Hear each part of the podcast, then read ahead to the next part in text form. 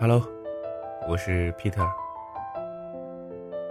咱们接着昨天的故事继续说。本来一切都应当步入正轨了，陈子云踏踏实实上班，按时按点回家。直到她那个前男友再次出现，人呢，要是扎起来，其实就不管不顾了。前男友求着她复合，痛哭流涕的表决心，陈子云压根就没搭理他。他说：“我觉得碰见条狗我都得蹲下来摸摸它，我觉得它通人气。可对于这种人，说是畜生都太埋汰畜生了。”那小子在藏区谈的那家姑娘，要的礼金太多，他拿不出手，所以想分。趁着休假跑回广州找陈子云，希望还能有机会在一起。陈子云倒是铁了心的不搭理他，奈何这小子跟狗皮膏药一样，天天上下班跟着陈子云。经过那件事之后，陈子云的智商得到了飞跃性的发展。某一次他尾随的时候，陈子云突然停下，转身看着他微笑。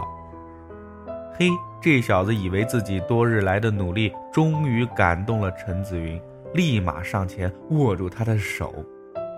陈子云顺势把衣服扣解开，发卡一扯，哭着喊着说他耍流氓。正沉浸在复合喜悦中的他瞬间就呆住了，根本不知道前面这个姑娘在玩什么套路。等他反应过来的时候，已经聚集了一群人。陈子云顶着一头乱发，双手捂着胸口，配上小声的哭泣，让所有人都认为这个小子非礼了这个姑娘。有几个气不过的，上来就要揍他。那小子连忙解释说：“男女朋友，男女朋友吵架闹着玩呢。”陈子云直接来了一句：“我不认识这个人。”这小子算是彻底傻了。有人报警，扣上。就回派出所了。晚上的时候，陈子云的妈妈来了，那小子的妈妈也来了。进门的时候正好碰见，互相翻了一眼，没说话就进去了。陈子云沉浸在报复的喜悦中，头顶着一头乱发在那儿做笔录，一个眨眼，全明白了。要不怎么说是娘俩呢？到底是心有灵犀呀！警察问他妈：“这人你认识吗？”陈子云他妈看了一眼说：“流氓小痞子，我怎么可能认识啊？”那小子一个劲儿的叫：“伯母是我呀，我是陈子云男朋友啊！”陈子云他妈绝对是个女中豪杰，笑着说：“嘿呦，可别闹了。”我姑娘还没交过男朋友，哪儿就冒出个男朋友啊？看你这穷酸样，估计当流氓都不合格呀。那小子的妈妈不干了，冲过来就理论：“不就是两个年轻人闹分手吗？至于这么埋汰人吗？我儿子怎么就成流氓了？”陈子云偷着抬头看了看，直接嚎啕大哭。说以后没法见人了，活不了了。警察一看，这可能确实是耍流氓，就移送保卫部处理了。陈子云挽着他妈妈的胳膊，风风火火的回家了。我跟他说：“损呐，真是损。不过你也是个人才，一个姑娘能这样，不得了。”那小子之后就再没敢去找过陈子云，待了一段日子，又回到藏区，找另一个前女友了。陈子云也算彻底从那件事里走了出来。用他的话说，哪是走出来呀，是连滚带爬逼着自己走出来的。让人背叛都是滴血掉皮儿的事儿，真能伤你的。都是自己在乎的，死了一次就不敢再跟谁交心了。我说你应该往前看，祖国的大好青年还是很多的呀，不能再一棒子打死了。一只猴子偷桃吃，不能证明所有的猴子都偷桃吃。他笑了笑说：“猴子，猴子不就是他妈偷桃的吗？逗我呢你。”年底的时候，陈子云他妈带着他到处相亲，毕竟过年就三十岁的大姑娘了，扔在哪儿都算大龄剩女了。可他倒是不着急。他觉得，之前用了半辈子都看错人了，不能再着急了。要是没有对的人，也不能委屈自己。相了许多个都不满意，不是他看不上人家，就是人家看不上他。他说相亲就像买牲口，牙口好的能聊上，身材好的能看上，牙口身材都看不上的。只能再换一头了。我说：“那按你这么说，《非诚勿扰》那个节目整个就是一个禽兽交易市场呗？”他说：“没错啊，讲好价钱，看好身材牙口，这一对儿啊，就算相亲相爱了。”我说：“你嘴这么毒，不怕孤独终老吗？啊？就怕不能孤独终老。中国这么大。”总会有个活物看上我的，哼，那感情好。两年，我换了两个女朋友，陈子云仍然单身。我说你不会看破红尘了吧？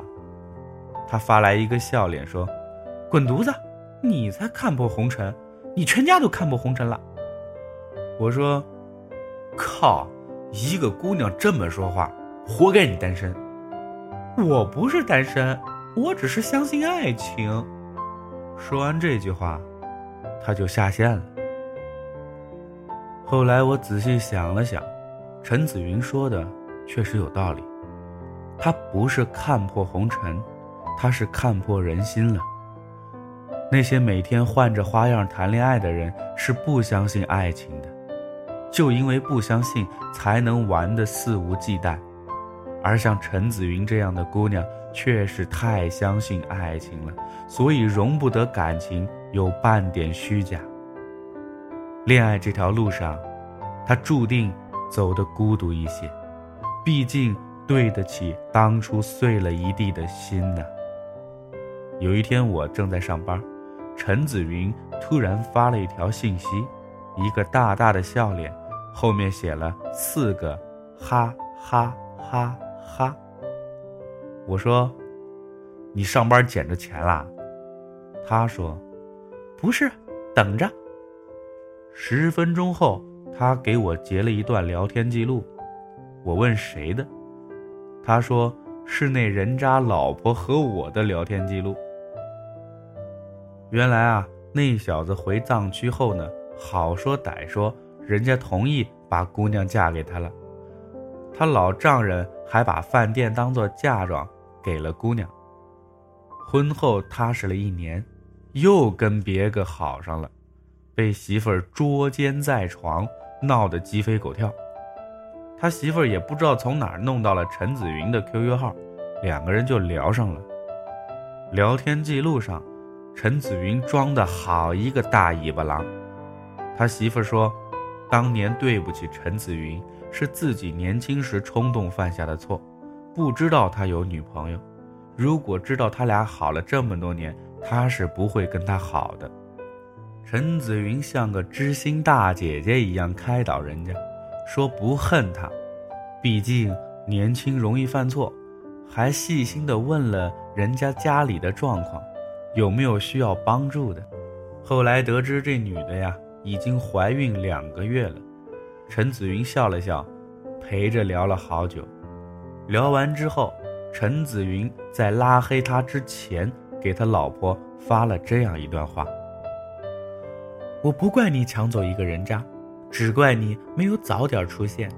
虽然他出轨在先，但至少是我甩他在后。当初他从藏区回广东求我复合，可能是觉得新鲜劲儿过了，跟你也是玩够了，还是觉得原配好。但我已经恶心他了，他觉得跟我没戏了，才回去找的你。你呀，从小三到备胎，华丽的走了一圈。还有，我俩好了这么多年，你别他妈装不知道。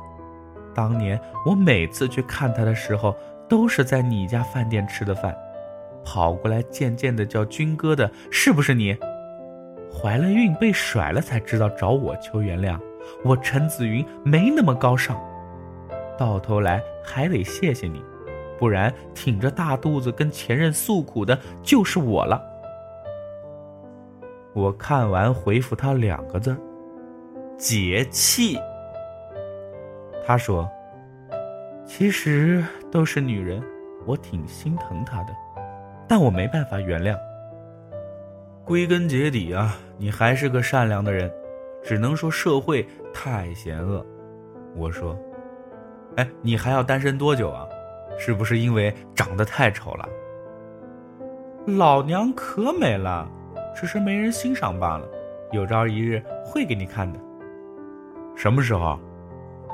不一定啊，这不是我说了算的。碰见合适的再说呗。他发来一个打哈欠的表情。我说：“愿你啊早日找到如意郎君。”几分钟后，他发来这句：“我会变成七彩祥云，等着我的盖世英雄。”我回：“真他妈矫情啊！”在感情这条路上，没有谁能走得顺畅。